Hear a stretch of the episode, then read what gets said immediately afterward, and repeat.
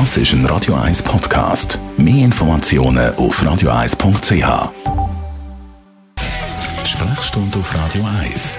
Ja, es gibt ja so viele Mythen, wenn es um Medizin geht und um unseren Körper. Zum Beispiel gibt es das mit dem Haarschneiden.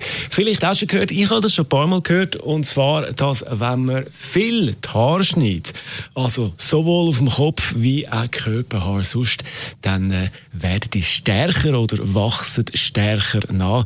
Radio 1 Arzt Merlin Guggenheim, wir haben schon ein paar Mythen besprochen, die es gibt im Zusammenhang mit der Medizin. Wie sieht jetzt das mit dem Haarschneiden aus? Ist da etwas dran oder Mythos? Das ist ein Mythos. Es gibt sonst nämlich keine Glatzköpfe. Also ich hätte äh, meinem männlichen Haarausfall können entgegenwirken, indem ich mich Das ist ein Radio 1 Podcast. Mehr Informationen auf radio1.ch.